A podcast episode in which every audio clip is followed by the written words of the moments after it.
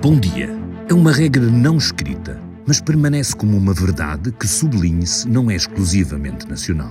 A grandes eventos correspondem grandes faturas e, não poucas vezes, grandes derrapagens. Quando se projeta um acontecimento como a Católica Jornada Mundial da Juventude, que, segundo o presidente da Câmara de Lisboa, Carlos Moedas, poderá reunir cerca de um milhão e meio de jovens na margem direita do Tejo, é de prever que este evento corresponda uma grande despesa.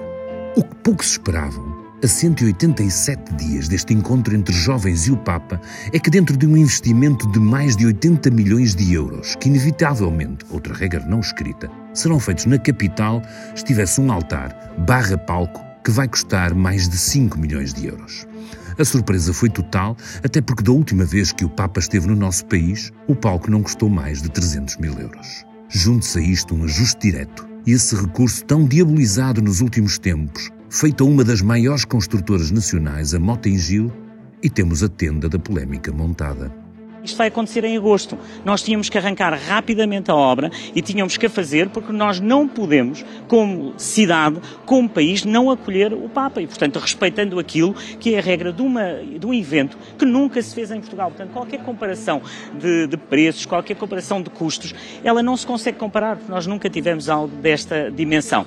Num país que tem bem presentes as largas somas de dinheiro que se gastaram em estádios de futebol, que em vários casos estão vazios a maior parte do tempo, será que um investimento destes faz sentido? Um efêmero evento merece que se gaste tanto dinheiro numa estrutura que a autarquia diz que pode ser aproveitada para outros eventos, mas que ninguém percebe como se adequa a concertos, por exemplo. É que estamos a falar de um espaço com capacidade para duas mil pessoas. Tínhamos de reunir muitas orquestras sinfónicas. Estrutura elevada em três plataformas, com altura de 9 metros, dois elevadores para mobilidade reduzida e uma escadaria central para acesso de jovens ao palco. Não poderia ter sido uma coisa mais simples, com estruturas cênicas desmontáveis? Quem desenhou esta despesa e será que num Estado que se diz laico faz sentido despender tanto dinheiro público com uma festa de cariz religioso? Perguntas, perguntas, perguntas, algumas das quais o Ruber Martins aborda neste P24 numa conversa com a editora executiva Helena Pereira sobre o que significam estes gastos do ponto de vista político. Mas antes de tudo, Aline Flor e o Ruben prepararam uma breve cronologia sobre este enredo. O meu nome é David Pontes, façam favor de ter uma boa quinta-feira. A história começa oficialmente a 27 de janeiro de 2019, quando foi anunciado que Lisboa ia acolher a próxima Jornada Mundial da Juventude. E o próximo Jornada Mundial da Juventude se tendrá em Portugal.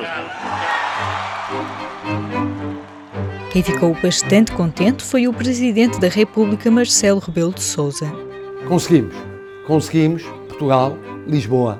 Esperávamos, desejávamos, conseguimos. Vitória, obviamente, de Portugal, vitória em Portugal do povo católico português, vitória da Igreja Católica, vitória também do Episcopado, mas vitória da língua portuguesa e da lusofonia. Mas vamos por partes. Porquê é que estamos a receber um mega evento católico em Lisboa e porquê é que é assim tão importante?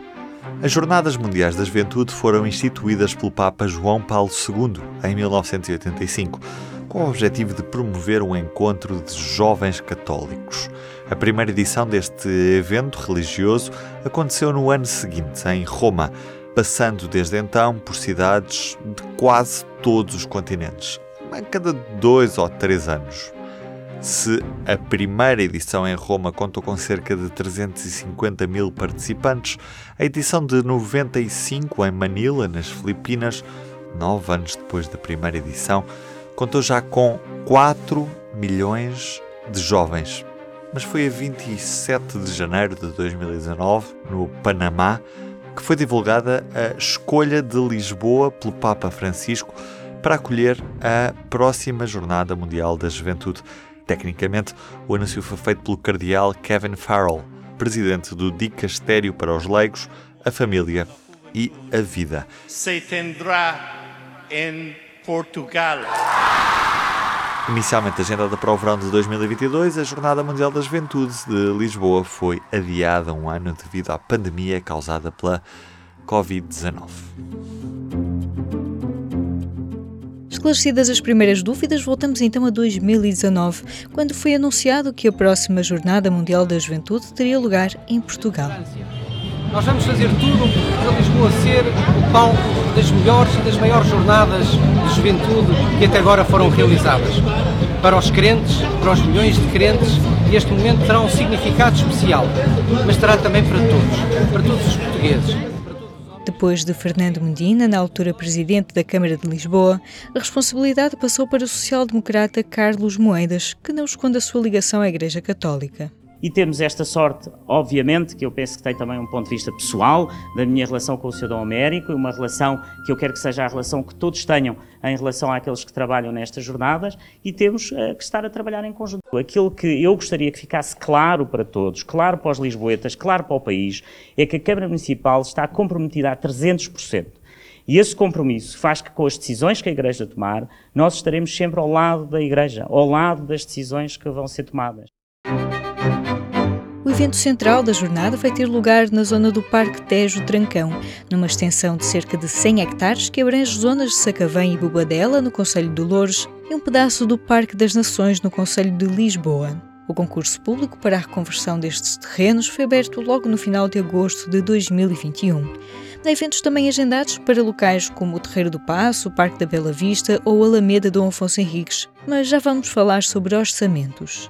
Em outubro do ano passado, a menos de um ano da jornada, foram finalmente distribuídas as responsabilidades entre as autarquias, o Governo e a Igreja Católica. A 12 de outubro, o Conselho de Ministros aprovou um reforço de 20 milhões de euros mais IVA para a organização da Jornada Mundial da Juventude. Esta verba elevou a estimativa dos custos do Governo com o evento para 36,5 milhões de euros. Já segundo o orçamento da Câmara de Lisboa para 2023, a autarquia tem previstos gastos de cerca de 33,5 milhões de euros. O presidente da Câmara de Lisboa, Carlos Moedas, manifestou a disponibilidade da autarquia para investir até 35 milhões de euros, mas não sem dizer que, quando tomou posse, em outubro de 2021, tinha apenas 11 milhões de euros no orçamento da Jornada Mundial da Juventude. A Câmara de Louros, por seu turno, prevê gastar pelo menos 9 milhões de euros no evento. O município justifica o recurso a ajustes diretos com a demora na definição de responsabilidades entre as entidades organizadoras, mas também acusa o anterior executivo de não ter desenvolvido qualquer procedimento para a realização das empreitadas necessárias à adaptação dos terrenos do Parque Tejo e Trancão.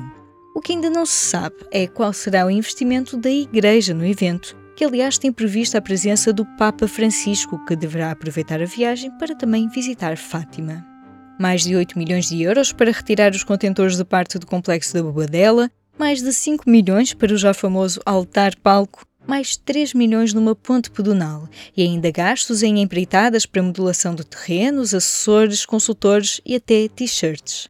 Os gastos do Estado e das câmaras de Lisboa e de Lourdes vão se acumulando, em muitos casos com ajustes diretos. Mas tem mesmo que ser assim? Olhamos, por exemplo, para o caso de Madrid em 2011, onde também existiram protestos contra o financiamento público da Jornada Mundial da Juventude. Pues principalmente que soy atea y segundo que no quiero que con mis impuestos se financie ningún tipo de iglesia. Son los argumentos de algunos de los participantes de la marcha laicista que se ha celebrado en Madrid. Miles de personas han recorrido el centro de la ciudad detrás de una pancarta principal que decía de mis impuestos al Papa cero y Estado laico ya. A jornada de Madrid custou mais de 50 milhões de euros, sendo que um estudo da PricewaterhouseCoopers diz que o impacto da JMJ se situou acima dos 354 milhões de euros na economia espanhola. Cada um do milhão e meio de jovens que passou pela JMJ Madrid gastou entre 17 e 28 euros por dia, no caso dos espanhóis, e perto de 40 euros no caso dos peregrinos internacionais. Para perceber um pouco mais sobre isto, conversei com Helena Pereira, editora executiva do Público.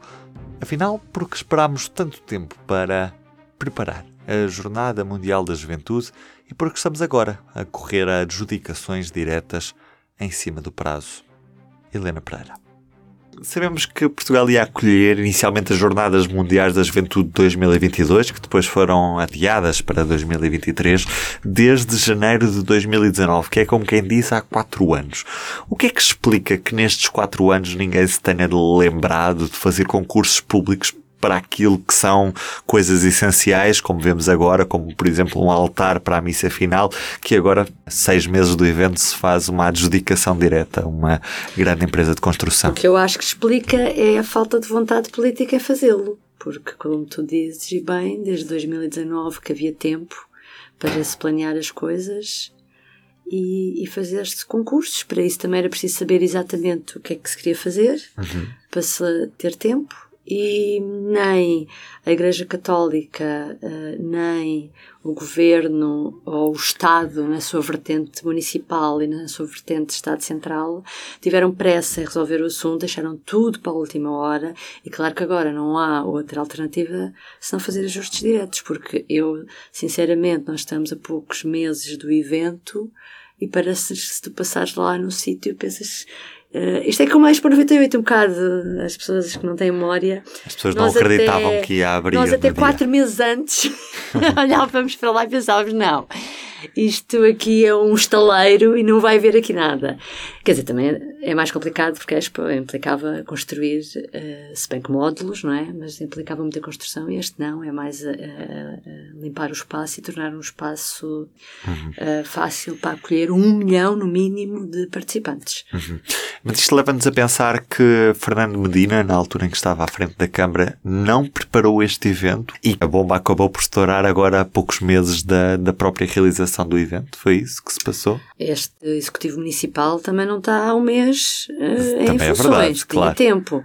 O que Medina deixou para Carlos Moedas na quarta-feira, uhum. o vereador que deu a conferência de imprensa, Filipe Anacoreta Correia, sublinhou que isto foi tudo combinado entre o anterior executivo, ou seja, Fernando Medina, isto, estou a dizer, da repartição de custos entre Câmara e Igreja Católica. Portanto, o que este executivo camarário veio dizer é: é verdade, isto é muito dinheiro, mas a culpa não é nossa, foi o anterior executivo que combinou com uh, o bispo que é responsável pelas Jornadas Mundiais.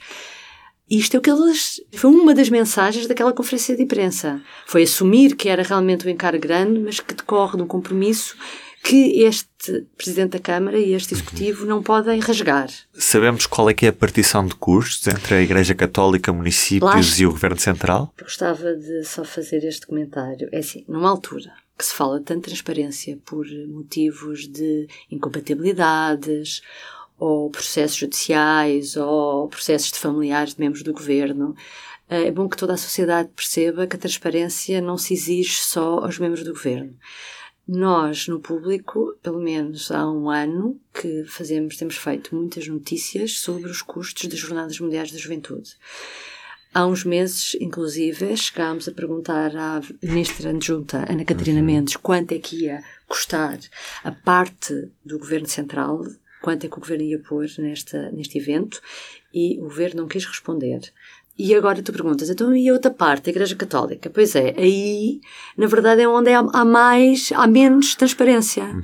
Porque nós temos perguntado recorrentemente, e existe uma fundação das, fundação, fundação para as Jornadas Mundiais da Sim. Juventude, Uh, é o Bispo América Guiar que dá a cara por isso e tem sido ele a fazer a apresentação e cada vez que é questionado sobre custos nunca respondeu claramente e numa entrevista que deu recentemente, julgo uhum. que a TSF disse que estava muito preocupado com os custos porque a Igreja Católica, tal como outras instituições na sociedade portuguesa e tal como as famílias portuguesas fazem contas ao dinheiro porque vivemos uma altura difícil com o aumento da inflação e, portanto, que isto, ele até usava uma expressão que hum, poupamos os testões ou contamos os testões e lembra que a Igreja Católica não tem muito dinheiro, que vive de donativos e remete as responsabilidades para o poder político a determinada altura, porque assume que quando se colocou a hipótese de Portugal poder vir a receber um evento desta dimensão, e sim é um evento grande, como Portugal nunca recebeu até agora, os responsáveis da Igreja, da Igreja Católica foram ter com e cito o Sr. Presidente da República e o Sr. Primeiro-Ministro para perguntar se as entidades políticas gostavam de receber este evento. E, segundo o Bispo, os responsáveis políticos disseram que sim, senhor, e que estariam dispostos a ajudar.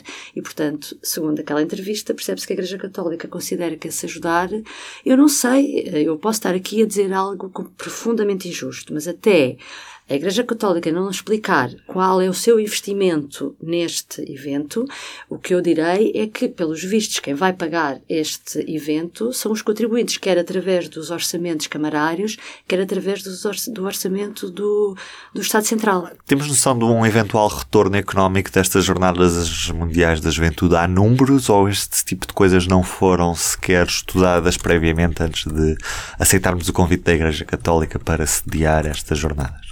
Os responsáveis da, da Igreja Católica têm falado muito nisso. Têm dito, há números, têm falado que representará um benefício económico de cerca de 350 milhões de euros. Estas contas já foram feitas há algum tempo, no ano passado, e foi José Sá Fernandes uhum. que lidera uma equipe uh, tripartida que foi ouvido na Assembleia da República no ano passado e perguntaram, na altura já os custos estavam a ser uma matéria de debate político e perguntaram-lhe e ele disse realmente que deu esse valor referindo que é o maior evento que alguma vez acontece em Portugal e nessa parte é verdade porque, uh, só para explicar as Jornadas Mundiais da Juventude decorrem na primeira semana de agosto, mas não se circunscrevem a essa semana. Portugal vai receber, uh, nas expectativas mais baixas, um milhão de jovens que vêm a maior parte deles um mês antes para Portugal. E porquê é que isto é feito assim? Porque eles vão integrados através do mecanismo de acolhimento que a própria Igreja está a organizar, vão ficar a viver, porque é para ter uma experiência de conhecer o país, que é uma coisa que as Jornadas Modernas da Juventude fazem em todos os países. Não vai ser, não é uma novidade de Portugal. É, vão mais cedo, vão ficar a viver em casa de famílias que se inscrevem junto, de famílias católicas que se inscrevem junto da organização, a dizer que estão disponíveis para receber jovens, ou vão ficar a viver viver em casas que pertencem à igreja, como seminários ou outro tipo de eh, alojamento, e vão ter incluído uma espécie de roteiro cultural de Portugal, gastronómico, museológico, portanto, é uma experiência uh, religiosa, mas é ao mesmo tempo é uma experiência para conhecer o país para onde vão. Uhum. Portanto, quando falamos das jornadas, vamos falar de um milhão que vai estar cá naquela semana, mas nos dias que antecedem e nos dias posteriores, não direi que um milhão inteiro vai estar cá, mas aqui há uns tempos falava-se que 300 mil, pelo menos, uh, irão viver durante um mês em Portugal pelo facto de virem, virem cá a este evento, porque muitos dos jovens que vêm são da América Latina, por uhum. Ou vêm da Ásia, vêm de sítios mais distantes e, portanto, aproveitam e não, ficam, não vêm cá só para cinco dias do evento. Portanto, isto só para explicar por que razão é que se fala também no retorno, porque não estamos a falar só do retorno de cinco dias, estamos a falar do retorno de mais tempo e é verdade que essa parte toda logística e de acolhimento, essa parte sim, está a ser feita pela Igreja Católica, mas lá está, não sabemos porque uh, não há vontade de haver transparência desse lado uh, de quanto é que isso poderá custar. Portanto, será esse retorno que no fundo poderá fazer com que Portugal, entre aspas, lucre com esta jornada? Sim, porque se nós olharmos do ponto de vista económico, este evento é como a final da Champions. A final da Champions foi um dia no Porto, se não estou em erro. Uhum percebo pouco futebol, mas acertei. E falava-se, o, o, numa altura de pandemia, ainda por cima, e falava-se do retorno sim, económico que terá. Portanto, vamos olhar e ver, olhar para este evento, e é uma coisa, lá está, pode ser comparado com a Expo durou três meses. Sim. Isto, pronto, isto é uma coisa, entre uma coisa e outra, é forma, imagina. Sim, pronto. Sim, e, e além de que é um público jovem, é uma coisa boa, porque é um público jovem que fica a conhecer o nosso país e que também mais tarde poderá voltar. E, portanto, não duvido que, do ponto de vista da divulgação do país e da economia e do turismo, tem muitas vertentes positivas, e mesmo do ponto de vista cultural, uhum. muitas vertentes positivas, mas só pedimos é que a transparência que se exige a toda a gente se exija. Porque estamos a falar de dinheiros públicos. Uhum. É isso que é importante perceber. E, e agora vais-me dizer, está bem, mas o que é que se passa com a Igreja Católica não é. É uma instituição que não tem esses deveres. Tem a partir do momento em que pede ajuda ao Estado. Um cidadão normal quer saber, por exemplo, se por cada euro gasto pelo erário público, quantos euros a Igreja Católica gasta, ou quantos cêntimos gasta. É este equilíbrio que as pessoas exigem, ainda por cima numa altura, como o Bispo América Guiar dizia naquela entrevista, em que toda a gente anda a contar as suas tostões, é um insulto, ou é ah, quase atentatório uh, achar que as pessoas não têm direito a essa informação. Uhum. Pronto, lá está, depois destas conversas das últimas semanas todas em torno do escrutínio, o que é preciso ser feito, aqui está o exemplo de como realmente, como o Presidente da República falava, eh, o escrutínio aumentou, a sociedade portuguesa hoje é mais exigente, pois é, e portanto este é um exemplo de como essa exigência cresceu. Vamos ver se estamos preparados, Helena. Obrigado. Obrigada. Conversa do Ruben Martins com a Helena Pereira, editora executiva do Público, sobre a Jornada Mundial da Juventude que acontece em Lisboa entre os dias 1 e 6 de agosto. No Público esta quinta-feira pode ler mais sobre as negociações do governo com os sindicatos de professores. Também na Hora da Verdade, uma parceria com a Rádio Renascença, trazemos-lhe uma entrevista com Paulo Raimundo, líder do Partido Comunista Português. Nas plataformas de podcast já pode ouvir o Desordem Mundial desta semana. E quinta-feira, claro, é dia de poder público, para ouvir mais para o final da tarde. Este foi mais um P24. Se gostou de ouvir este episódio, siga-nos na sua aplicação de podcast para nos ouvir todas as manhãs. A trilha sonora é da Ana Marques Maia, a introdução foi de David Pontes. Os áudios foram recolhidos nos canais do YouTube da Agência Eclésia, Vatican News, Agência F e Câmara Municipal de Lisboa. Eu sou a Aline Flor e produzi este episódio com o Ruben Martins. Desejamos-lhe um bom dia. O público fica no ouvido.